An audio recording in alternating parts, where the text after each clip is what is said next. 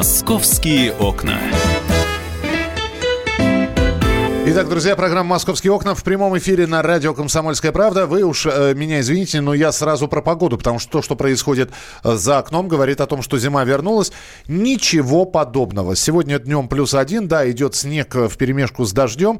Завтра говорят, что будет примерно такая же погода, но будет теплее плюс 4 и написано снег. Я не совсем понимаю, какой снег может идти при плюс 4, и уж тем более, какой сильный снегопад планируется на воскресенье, когда будет плюс 3. Видимо, это все для отдельных районов.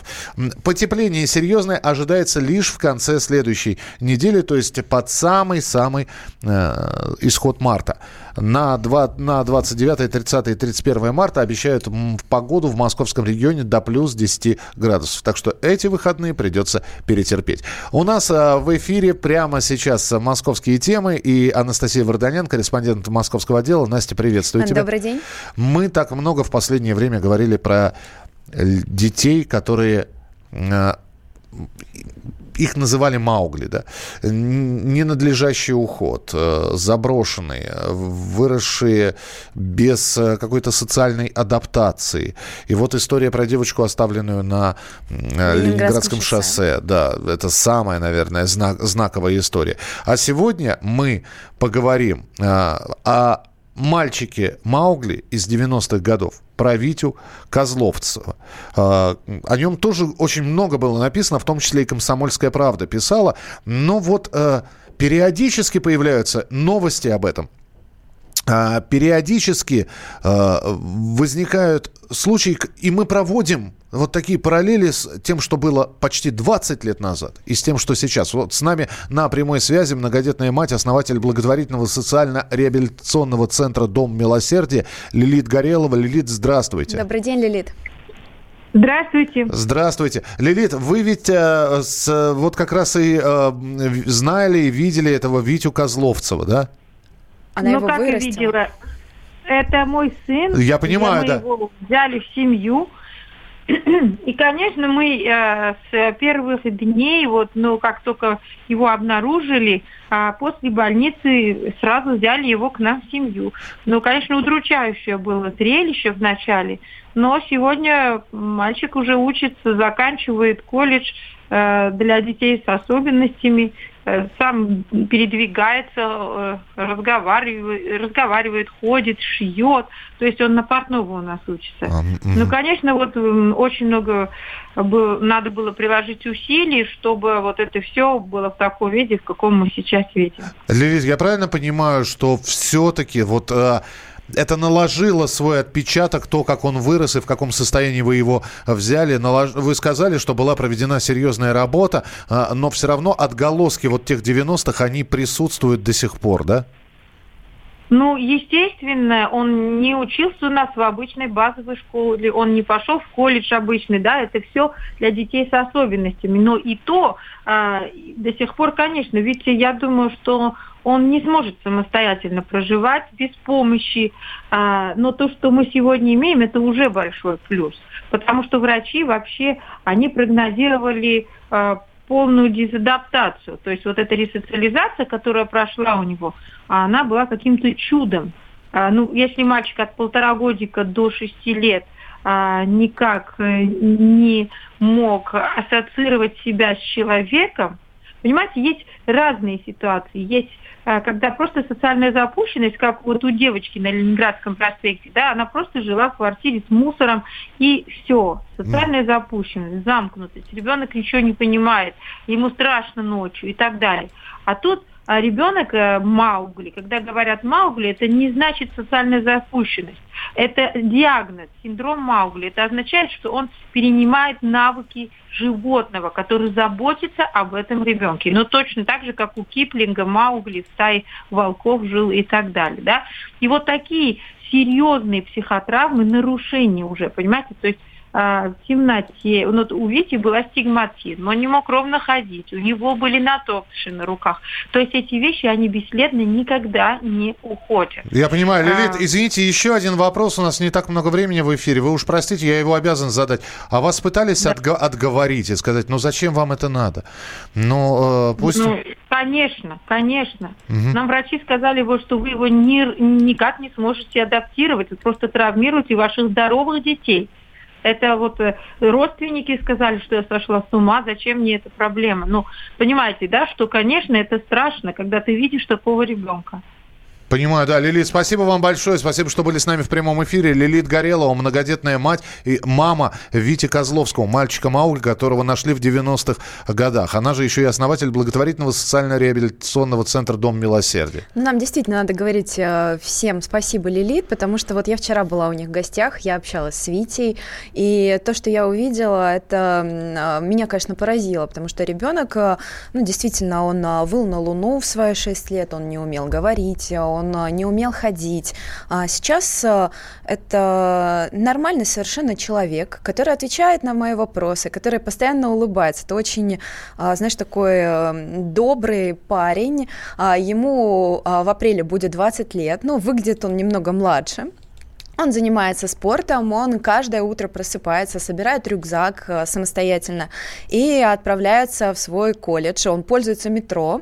А больше того, когда я зашла к ним в гости, он мыл посуду, причем делал это очень тщательно, провел мне экскурсию по комнате, и э, мы с ним общались. Ну, единственное, конечно, он э, ну, по развитию, наверное, все-таки на уровне десятилетнего ребенка, но это такой искренний, честный, добрый парень, который отвечает на вопросы вопросы всегда честно и очень доброжелательно. У нас на прямой связи врач-психиатр, психотерапевт Елизавета Жускова. Елизавета Михайловна, здравствуйте. Здравствуйте. Вот мы говорим про таких детей, которые, э, ну, в общем-то, э, были оторваны от социальной жизни. Э, совершенно запущенный случай был вот в 90-х годах. Витя Козловцев, который сейчас, благодаря усилиями и приемных родителей, заканчивает колледж, будет шить.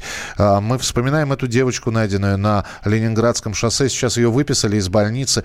И все-таки вот эти вот социальные навыки, э, интеграция в общество, это все можно вернуть, э, если это не запущенное состояние, а просто ребенок какое-то время находился в изоляции?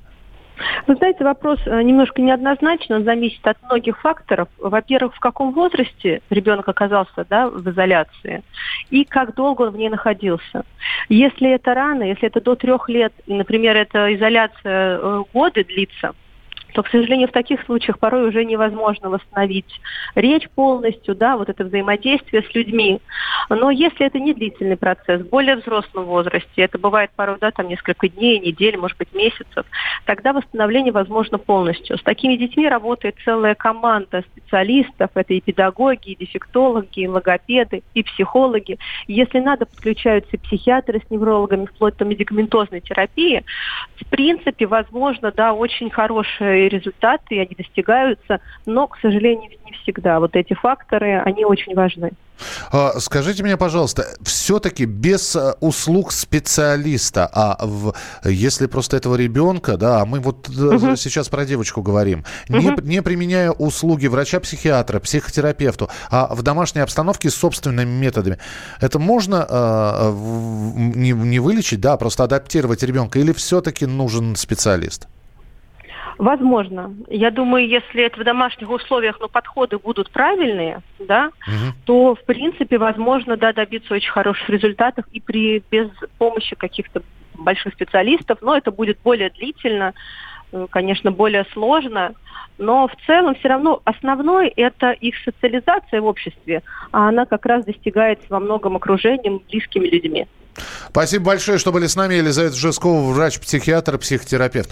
Ну вот как раз э, Витя вырос э, без психиатров и психотерапевтов. Э, его вытаскивала буквально вся эта многодетная семья. Каждый брат, сестра, каждый занимался его воспитанием. Они просто окружили его такой любовью, что ну, ребенок действительно, у которого не было практически шансов с точки зрения врачей, потому что до 6 лет с года до шести это очень э, большой период, когда он прожил, провел его именно с собакой. А, и вот такие результаты, они э, действительно заслуживают уважения.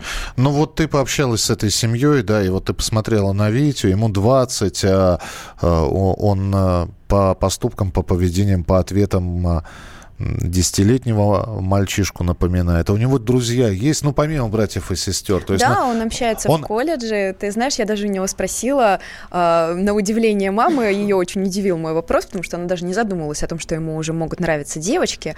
Э, и когда я у него спросила о девочках, он задумался и ответил, что да, есть девочка Алина в колледже, которая ему кажется симпатичной. И после этого он так долго думал об этом и пришел к мысли о том, что он хочет ее в кино кино пригласить. Так что... То есть ты подтолкнула еще к, э, к развитию отнош... да. отношений. У нас минутка буквально. Настя, ты согласна с мамой Вити, что он не сможет прожить один?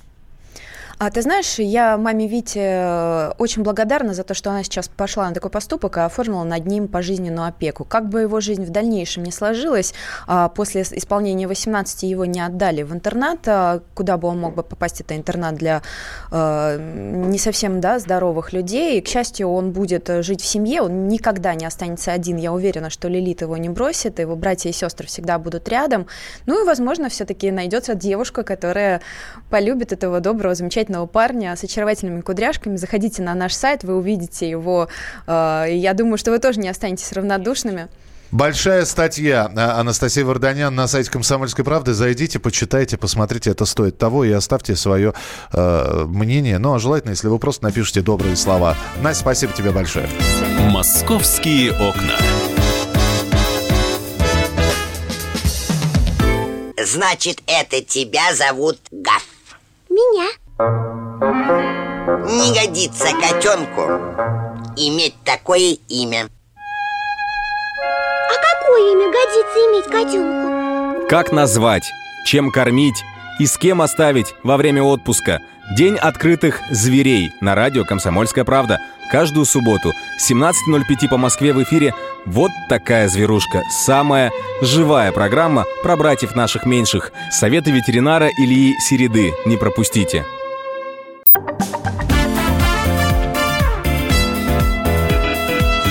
«Московские окна». Итак, друзья, программа «Московские окна», и мы продолжаем. Смена журналистов произошла э, как э, футболистов на футбольном поле. И вместо а, Анастасии Варданян на поле выходит Павел Клоков, который будет вам рассказывать, вы не поверите, про что? Про рыбалку. О ней мы поговорим прямо сейчас. Я увлекаюсь спортивной рыбалкой. Ловлю я рыбу даже в дождь, жару и снег. И не отвадишь от рыбалки даже палкой. Люблю рыбалку как спортсмен, как человек. Эх, хвост чешуя, не поймал я ничего. Ну что, Паша? Да, всем здравствуйте. Ты тоже ничего не Слушай, поймал? ну ты вспомнил песню. Прямо, ну, прямо да, из детства. Прямо из детства. Это мы любим. Тоже mm. ничего не поймал? С чего ты вдруг Слушай, рыбалкой я задать? не ловил на этот раз. Да, я, слава богу, да. Я понял, что Потому что по, не мой конек. Идти с Павлом за грибами, значит, грибов не собрать, идти с Павлом на рыбалку. Ну вот, к сожалению, да. Не, значит, рыбу Приношу не неудачу я. Точнее, удачу не приношу. Не, почему? Зато компания какая. О. В общем, так, каждый год хотел сказать, 31 декабря, ну, скажем, мар- марта, да, э, в Москве, да и Подмосковье тоже начинает таять лед. Э, на водоемах э, реки уже, в принципе, растаяли, уже вовсю текут и журчат, а водохранилища, озера, пруды еще нет. И сейчас вот как раз начинается вот, вот с первым потеплением структура льда начнет меняться, и не дай бог, конечно, но есть вероятность, что рыбаки начнут проваливаться. Каждый год проваливаются. А, к счастью, а, летальные случаи далеко не каждый год. Последний раз три года назад был один случай на Борисовских прудах. А так в основном а, проваливаются, либо сами вылезают, либо кто-то им помогает. У многих водоемах, водоемов есть спасательные станции. Вот, например, я был на Большом Садовом пруду. Это недалеко от Тимирязевской академии. И, ну, там часто ловят. И почему я туда пошел? Просто вот последние дни припекало солнышко, и когда идешь мимо этого водоема, полное ощущение, что этот водоем растаял, прям вода. Э, в этой воде отражаются облака, и, и, и вдалеке сидят рыбаки. Думаю, как они сидят? На самом деле это лужи, то есть лед просто, скажем так, разнежило, он подтаял сверху, да? То есть сверху вода, внизу лед. Внизу лед, mm. да. А толщина льда сейчас полметра. Это много. Это нормально? Это много, да. Ну, даже 10 сантиметров сидят рыбаки. Даже вот мне рассказывали, с палец указательный сидел один мужик, правда, провалился. Вот, но, но это, да. Все зависит от веса рыбака, веса От количества рыбаков, да, на одном каком-то участке. Слушай, а как вот люди не боятся? Мне просто... Ты же общался с ними, ты подходил, Слушай, это люди из какого-то другого мира. Я, я вот просто не понимаю. Во-первых, не клюет. Вот был я и на Головинских Это ты прудах. подошел, просто, Павел. Слушай, ну не надо. Головинские пруды, это тоже там недалеко, э, в одной трамвайной остановке. Вот я стоял с мужиком минут 40, рядом он сидит, у него не клюет, у него и холод в руках, он видит рыбу, прибор, который определяет, да, э, где рыба, а где, а где нет рыбы. Я говорю, ну, ну, ну смысл так сидеть, э, рисковать, ну вот если выйти на середину э, пруда, то больше вероятность есть провалиться, э, когда именно начнет уже припекать. Несмотря на то, что лед тоньше ближе к берегу. Вот. И сейчас там уже такая водяная полоска, прямо они через нее перепрыгивают и пошли. Сейчас ты продолжишь рассказ о том, как рыбаки ко, ко всему этому философски относятся. А у нас на прямой связи главный редактор газеты «Рыбак рыбака» Алексей Цесарский. Алексей, здравствуйте. Да, здравствуйте. Ну вот сейчас плюсовая температура, и нам синоптики обещают, ну, на протяжении ближайших пяти дней от плюс 4 до плюс 3. И здесь угу. самый главный вопрос. Можно еще выходить на, на московский подмосковный лед, чтобы половить... Я бы, я бы ни почем не не стал выходить. Есть всякие э, приспособления, которые позволяют как-то подстраховаться. Там надувные костюмы специальные, э, в конце концов, спас-жилеты надувные. Или просто есть э, самые преданные рыбалки люди, которые тащат с собой рядом небольшую надувную лодку на случай, если лед провалится, чтобы остаться на плаву. Но это все экстремальные такие варианты. И весенний лед вот сейчас, он самый опасный. Он ведь не трещит, не, не предупреждает вас о том, что не надо идти дальше, а надо возвращаться назад. Он просто с тихим шорохом под вами оседает, и вы оказываетесь в воде. Да, но тогда еще один вопрос. Слушайте, вот э, Павел все удивлялся, чего они сидят, если рыба не ловится. Объясните как специалист э, любителю, что же они там сидят. Ну, рыбалка есть... Если вы не рыболов, я вам, боюсь, ничего не смогу объяснить. Нет, я-то, я-то, я-то рыболов, я-то понимаю, что это, это своя ну, атмосфера. Э, э, этой фразой все можно сказать. Конечно, конечно. Но потом сейчас не клюет, через полчаса клюнет. Опять же, отдельное искусство заставить рыбу клюнуть, когда она не хочет этого делать. Подобрать там игру мормышки, подобрать саму мормышку и так далее и тому подобное. Сейчас самое золотое время, на самом деле. Поэтому многие так и расстраиваются, что время золотое, а на лед не выйдешь, потому что опасно. Спасибо большое, Алексей Цесарский, главный редактор газеты «Рыбак рыбака». Атмосфера, пожалуйста. Атмосфера, да. Сидишь и тебя это все расслабляет, даже если не... не... Я бы, ты знаешь, как сравнил? Зна- знаешь, э, да. извини, пожалуйста, mm-hmm. старый анекдот, когда возвращается рыбак с рыбалки, полные сапоги воды, удочку сломал, леска запутана, значит, крючок оборвал вместе с поплавком, э, пока пробирался через осоку, порезался весь, и вот он вот так вот бредет и говорит, если бы не знал, что рыбалка успокаивает, поубивал бы всех. Ну, ну примерно так. Вот примерно это так. И все-таки ты неужели не нашел ни одного человека, который бы что-нибудь поймал? Что? Ну, плотву я видел, маленькую такую. Плотвичка. Плотвичка, да. Поклевывает, ну, правда, слабовато. И все рыбаки говорят действительно, что сейчас э, рыба должна лучше клевать, нежели зимой это было, потому что она сейчас э, на тепло, э, за кислородом, там, к лункам старается приплыть.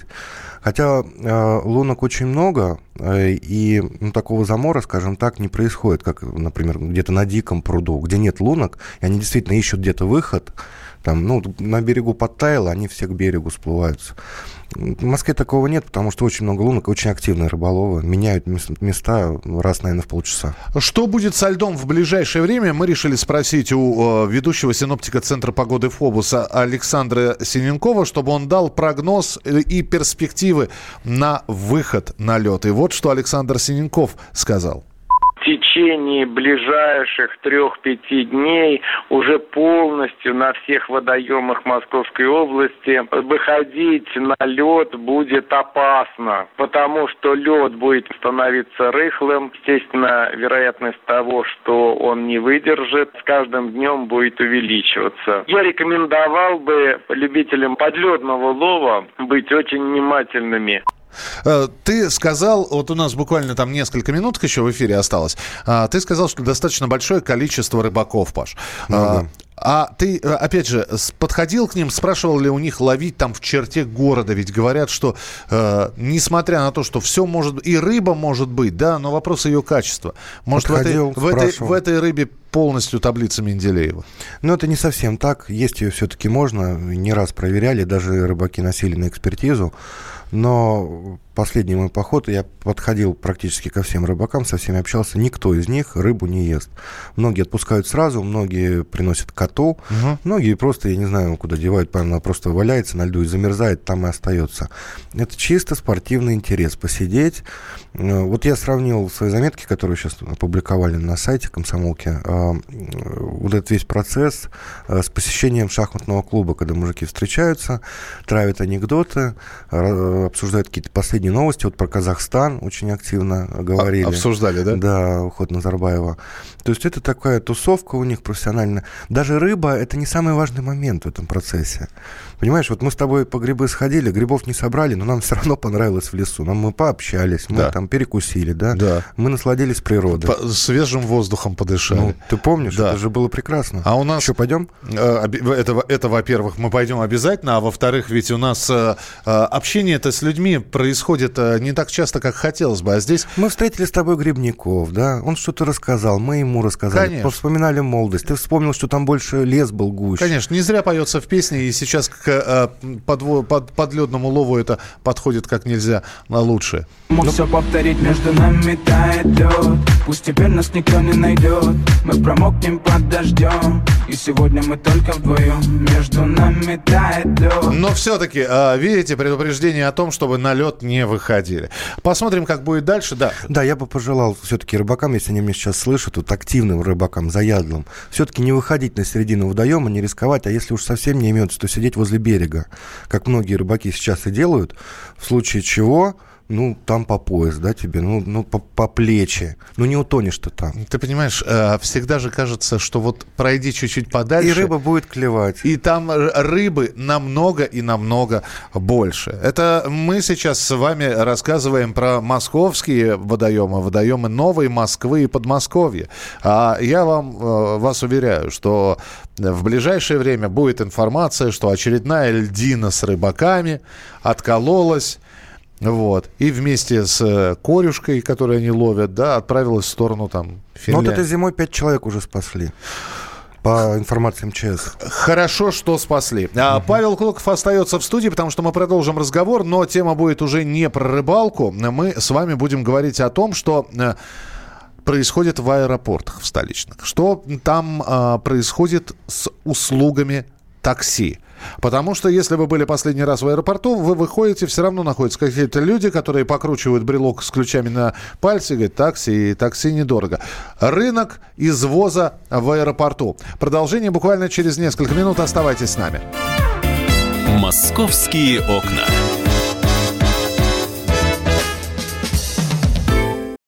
Ведущие на радио «Комсомольская правда» сдержанные и невозмутимые. Но из любого правила есть исключение – дай по морде мне. Встань и дай. Хочешь стекло такое? Давай. Он это говно в эфир кидает. Я... Ты несешь какую-то хрень. Мы расстреляем его из водяных пистолетов мочой. Самый горячий парень радиостанции в прямом эфире. Исключение из правил с Максимом Шевченко. Слушайте по вторникам с 8 вечера по московскому времени.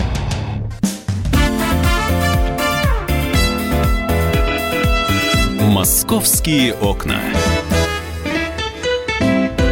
Итак, друзья, программа «Московские окна» продолжается. Павел Клоков, э, журналист московского отдела, по-прежнему остается в студии. И мы сейчас будем говорить про услуги такси э, в столичных аэропортах. И, э, Паш, ты опять же все проверено на себе. Проверено да? на себе. Давай. Так, так да. уж выходит, что пассажиры э, самолетов, которые пролетают в Москву, первое, что они видят, точнее, первые, кого они видят, это так называемые подсадчики. Это мужчины, которые стоят э, в терминалах, в зонах прилета, и которые предлагают услуги такси. Вот ты выходишь из самолета, получаешь багаж, выходишь, и они стоят. А, дело в том, что многие знакомые мои э, вот, летают, да, пользуются самолетами и пользуются такси. Им рассказывают такие вещи. Вот, например, одна знакомая недавно села в машину, и водитель начал ее склонять к тому, чтобы отменить поездку через приложение. Да, мы сейчас все пользуемся так, приложениями, так. агрегаторы крупные. Мол, наличкой мне, пожалуйста, отдайте, мы заказ отменим, и я вас довезу.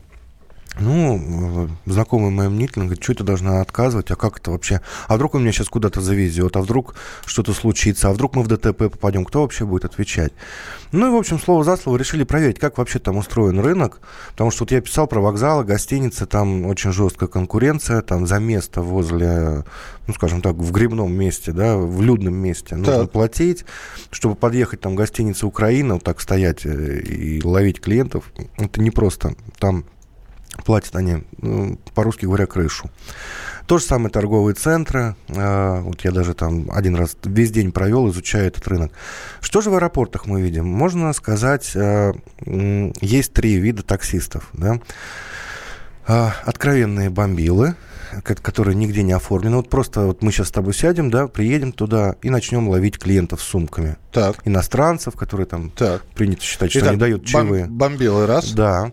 А, второе, ну, на, наверное, надо было их первыми назвать, но неважно. Официально оформленные нормальные таксисты. Два. Они э, э, обычно оставляют машину на платной стоянке, 200 рублей в час стоит, и идут э, пешочком к терминалам ловить честно клиентов.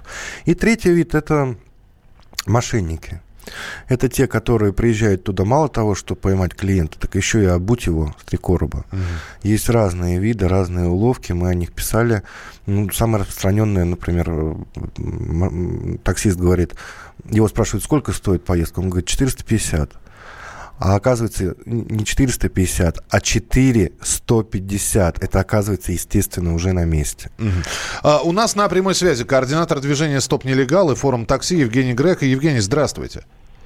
Добрый день. А, как говорил Матроскин а, в, мультфильме а, конца 80-х годов, на, на дворе конец 20 века. Вот сейчас на дворе а, начало 21 века, и уже даже не, и не начало. А, а, в общем-то, такое самое-самое развитие. А мы по-прежнему говорим про бомбил в аэропортах. Мы по-прежнему говорим про мошенников. И вопрос, опять же, встает, а кто этим должен заниматься? Вот. Э, специальные службы их отлавливать или сам, сам аэропорт должен позаботиться о безопасности, в том числе и прилетевших пассажиров? Ну, прежде всего, у нас сегодня Международный день таксиста, и хотелось бы причастных и, в первую очередь, водителей такси. Поздравляем, Жень. Поздравляем от всей души. Поздравить с праздником, пожелать ровных дорог, ясного неба, ну, ну и, естественно, безопасности. Безопасность в первую очередь. Вот, а про бомбил, э, бомбил у нас должна заниматься полиция. Но, к сожалению, так плотно не занимается, как хотелось бы, да? Ну, у нас по факту сейчас что происходит? У нас настолько дырявый закон, который регулирует деятельность такси, что мы наблюдаем огромнейшее количество э, легализовавшихся бомбил, желтых бомбил, как их сейчас называют, uh-huh. профессиональные водители. И в аэропортах мы можем увидеть все три вида да, про профессиональных мошенников, которые обирают водителей, э, старых водителей, ой, прошу прощения, которые обирают пассажиров. Ну, пассажиров, да. да. да. Ага.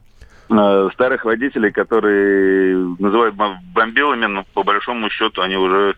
Это уже в этом слове бомбил уже появилась какая-то теплота, потому что те, кто к нам приезжают, приезжают по агрегаторов, это вот э, якобы легальные бомбилы, с которыми ездить просто совсем страшно стало.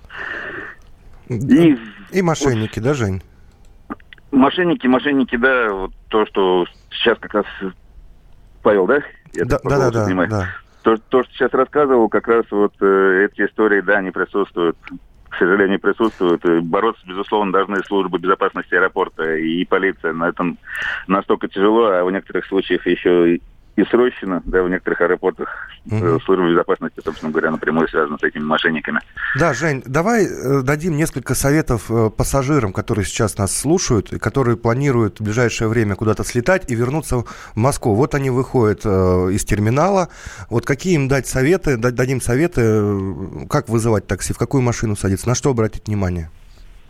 Ну вот лично я при приезде в незнакомый город э, что делаю? Я связываюсь с коллегами и спрашиваю, какой у вас здесь таксопарк. И старый, старый ламповый добрый таксопарк, где безопасно можно заказать машину. Вот. Если такой возможности нет, то проходите к официальным стойкам, вот, э, смотрите э, расценки внимательно, чтобы не было неприятных сюрпризов в конце поездки. Должен ли совпадать номер в приложении и фактически или не обязательно? Если вдруг решили заказать все-таки через приложение, то обязательно посмотрите, в каком состоянии подъехала машина в первую очередь. Целы ли кузовные элементы. Да? Если на машине нет живого места, то подумайте, стоит ли на ней ехать. Э, второе, посмотрите на водителя. Посмотрите, а, ну перед этим, да. Он кстати, должен да, быть Павел, в себе, в себе. Правильно, сверьте, сверьте номера. Угу. Совпадают ли номера те, которые указаны в приложении, с номером, который находится на автомобиле. Угу. Совпадает, совпадает ли номер, цвет марка автомобиля. Ну, вот. Потом посмотрите на водителя, ну, насколько адекватна его речь, насколько адекватно поведение, нет ли запаха перегара. Угу. Вот. Э, перебросьте пару фраз, уточните, там, знаете ли маршрут. Ну, то есть внешний вот элементарный осмотр. Да, это вот, если все-таки решили заказывать через приложение известных агрегаторов, которые категорически отказываются отвечать за жизнь пассажиров, ну, обезопасьте себя сами. Если не получилось найти местный таксопарк и профессионального водителя в аэропорту, если все-таки сделали заказ, то перед посадкой нем, хоть немножко обезопасьте себя. Понятно, Жень, спасибо большое. Э, Евгений Грек, координатор движения «Стоп нелегал» и форум такси, был с нами в прямом эфире. Паш, у нас буквально там две минутки осталось, и все-таки я тебя хочу спросить, да? Как я уехал, нет? Э, это вопрос, который он предусматривался, но угу. в конце, да, я попробую да. сейчас э, как-то сформулировать так, чтобы этот вопрос прозвучал мы все уже не первый год пользуемся услугами приложений и агрегаторов. Я одного не понимаю. Вот ты сейчас рассказал там про людей, которые стоят и говорят, такси, такси недорого, да? Ты говоришь про мошенников, про откровенных, которые там называют цену, поехали недорого, и вместо 450, оказывается, это 400-150. Я одна... Они да. всегда были и они будут. Я не понимаю тех людей, у которых стоят агрегаторы на телефонах, на приложения. Что проще? Вышел э, из аэропорта или в самом аэропорте, взял, заказал, оно приехало, ты сел и, э, в такси и уехал. Как ты уехал?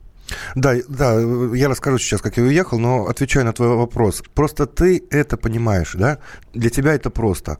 Вызвать через приложение машину, сравнить, может быть, даже номер, а может быть и не сравнивая, на удачу. Там, а как, как я не могу не сравнить номер, если у меня написан номер, я ищу эту, именно эту машину? Ну, да, да, но бывает так, что он приезжает с другим номером на другой машине, начинает звонить, говорить, что это сбой системы, начинает как-то объясняться. Сбой системы, на... до свидания, сейчас вот другой вызов. Хорошо, что ты так говоришь, и что ты скажешь ему до свидания. А некоторые соглашаются, садятся, и непонятно с кем едут. Вот. Э, Все это понятно, и об этом много раз писали, но аэропорт это хлебное место, и там их много. Есть вероятность просто сесть э, ну, к плохому водителю, мягко говоря, и который повезет тебя не по городу, да, на виду там у прохожих и, может быть, у сотрудников полиции, а за городом, по трассе. Вот есть тут опасности. Бывают всякие случаи, когда и грабят, и так далее, и так далее. Как я уехал? Да. Я наслушался э, всяческих экспертов, да, звонил прямо оттуда, из аэропорта, поговорил с таксистами.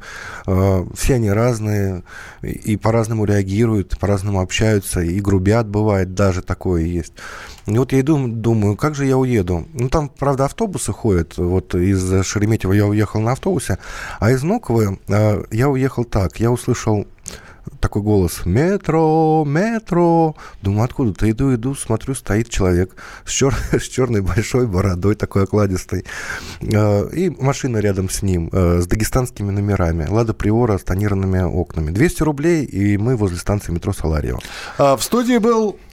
Павел Клоков. Нет, я, я пытаюсь... Пассажир на- я- такси. Я, пытаюсь найти хитроумный, хитровыдуманный Павел Клоков, пассажир Да такси. А, информацию о том, как Паша уезжал из аэропорта и что сейчас в московских аэропортах творится. На сайте читайте, да. Там 3W. больше в красках. www.kp.ru, а московские окна будут продолжены в начале следующего часа.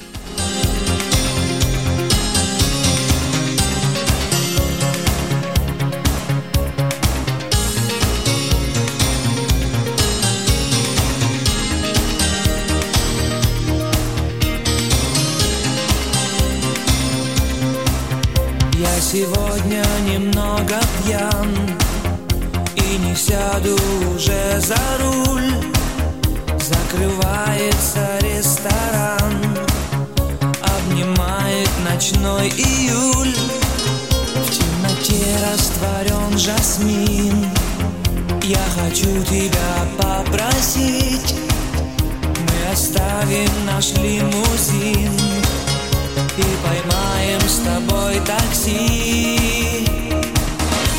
Такси, такси, вези, вези вдоль ночных домов, мимо чьих-то снов.